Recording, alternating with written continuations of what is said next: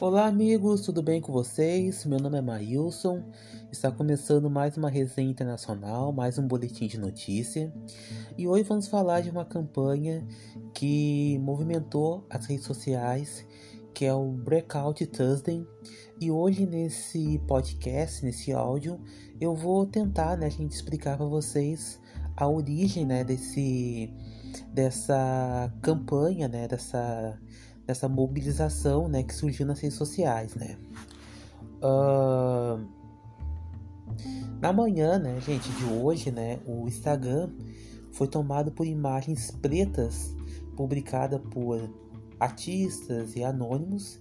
Né? Isso é, faz parte do movimento Breakout Thursday, que na tradução livre quer dizer terça-feira do apagão, que tem como objetivo fazer um protesto virtual um dos motivos, né, uh, desse movimento foi pelo homicídio do George Floyd, o homem negro que foi asfixiado por um policial branco nos Estados Unidos, e pela morte do menino João Pedro, um menino negro que foi assassinado por policiais no Rio de Janeiro.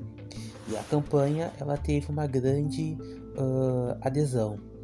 Ela foi organizada primeiramente por empresas do setor da música. O movimento começou fora do Brasil, em pouco tempo tomou conta das redes sociais, principalmente no Instagram e no Facebook.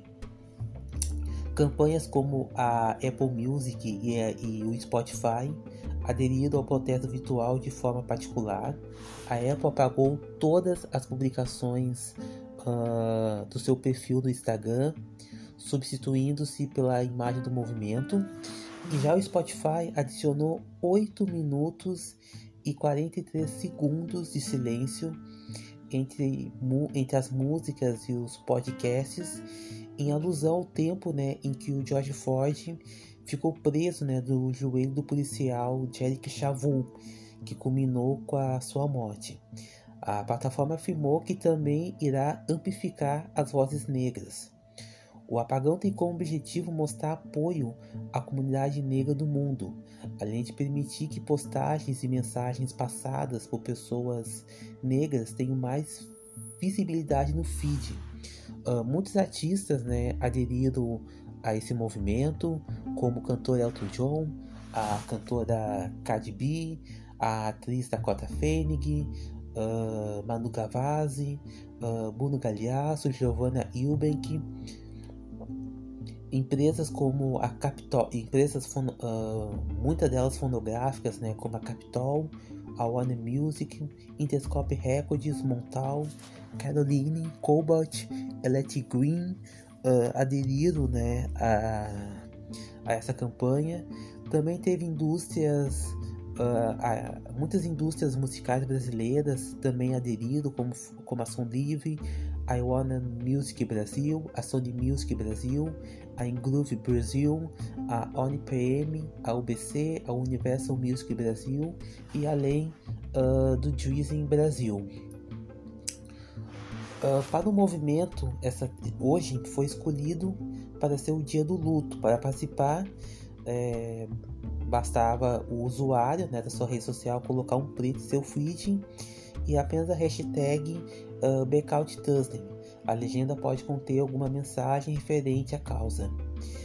Uh, a intenção é que seja a única postagem do usuário. Pessoas também estão aderindo em outras redes sociais, como o Twitter e o Facebook.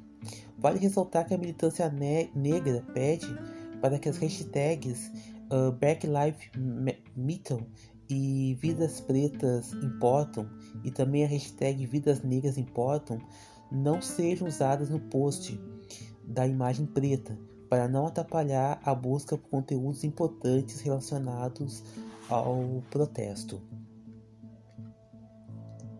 Então é isso, pessoal. Essa foi mais uma resenha internacional. Muito obrigado pela atenção de todos. O Resenha Internacional está no, está no Instagram, está no Facebook, no YouTube. Muito obrigado pela atenção de todos e até uma próxima.